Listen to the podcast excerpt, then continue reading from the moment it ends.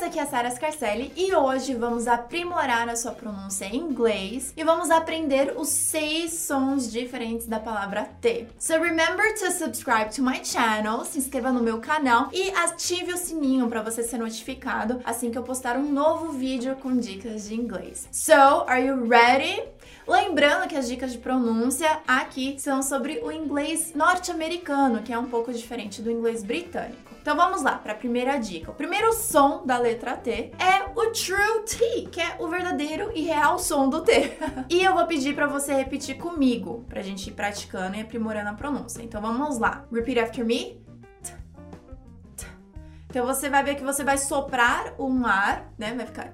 Se você colocar a mão aqui, você vai sentir o ar tocando na sua mão. Comparecer, frequentar. Attend. Attend. Repeat after me. Attend. Conectar. Connect. Connect. Hello, uh, could you please connect me to room 102?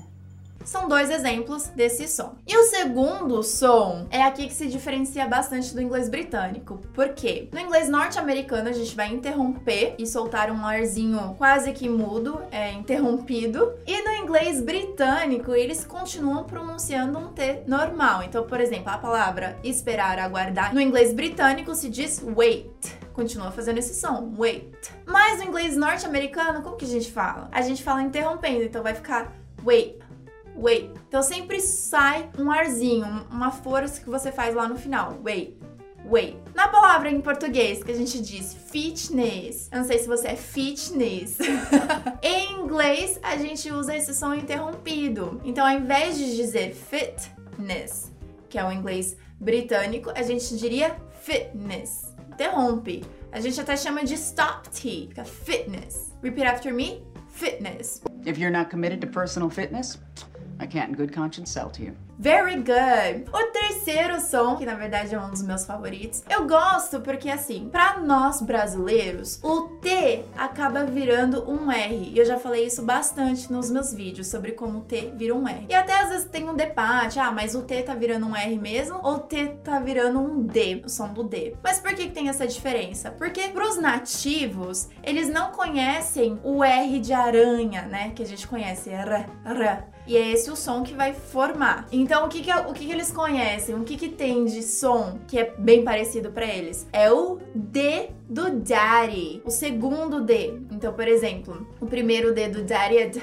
D, da, mas o segundo já fica com esse R que a gente reconhece como R, que é ri, ri, daddy, daddy. Então, esse é o som para o nativo. Então por isso que eles falam que nesse T, nesse som que é o flap T ou tap T, eles falam que vira um D, né? Daddy. Então fica ri. Mas pra gente é como se fosse o R de aranha. R, r. Então, por exemplo, a palavra água em inglês britânico eles diriam water. Water. E no inglês norte-americano já vira aquele R, então fica water. Repeat after me: water. Outra palavra, automático. Aqui tem dois T's e os dois T's são flat T's. Tem o mesmo som. Então, auto, do auto, automatic, matic. Muito legal, né? Então repita comigo. Automatic. One more time. Automatic. Then it must be on automatic controls. E o quarto som que eu não posso deixar de ensinar é o T com o H. Por exemplo, tem dois sons diferentes. Tem o TH da palavra thanks. Então, Vamos repetir só o TH. Th, th, thanks. Então você faz o som, você sobe a língua para trás dos dentes e sopra. Aí você sente aqui também. Thanks. Esse é o TH não vozeado. O TH vozeado é quando você sente ele aqui. Então, por exemplo, a palavra this. This. Eu fiz tudo tremer aqui. The, the. Repeat after me. The, the. This. This. Here. This is gonna hurt even more. Então tem essa diferença entre o this e o thanks. This, thanks. Very good. O quinto som do T é quando ele tem o I, O, N junto. Tem dois sons diferentes também e eu vou te dar um exemplo para cada um. Na palavra motion, o T, I, O, N tem um som de X, fica sh, sh. Repeat after me, sh, sh motion. Palavra menção em inglês já tem um som diferente. Então, repare, mention, mention. Então você vê que é mais um tch, tch, Repeat after me. Ch, ch. Mention. Best not to mention this to anyone, Harry. E o último som que tem que aparecer nessa lista é quando o T é mudo, que na verdade nem representa um som então. Então a palavra escutar, ouvir, listen.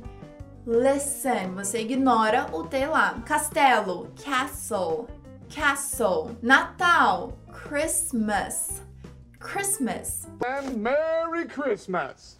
Então esses são alguns exemplos onde o T é mudo. Eu espero que você tenha gostado. Eu quero que você me conte nos comentários se teve alguma palavra, algum som que te surpreendeu. E lembre-se, practice makes perfect. Então repita as many times as you want. Thank you so much for watching. Lembre-se de give me your thumbs up, hit like for this video, and I'll see you next week or every day on social media. So I'll see you then. Bye guys!